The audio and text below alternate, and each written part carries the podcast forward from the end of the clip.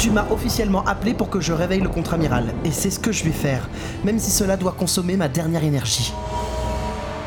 Tu es sûr de ce que tu fais? Bien sûr que non. Je ne sais même pas à quoi nous avons affaire. Il ne voyait toujours qu'un grand vide, parcouru d'éclairs bleus qui se rapprochaient dangereusement du petit groupe recroquevillé sur la passerelle. Ce vide semblait l'appeler, l'inviter à venir en lui, et ce, afin de l'engloutir à tout jamais. Mentale.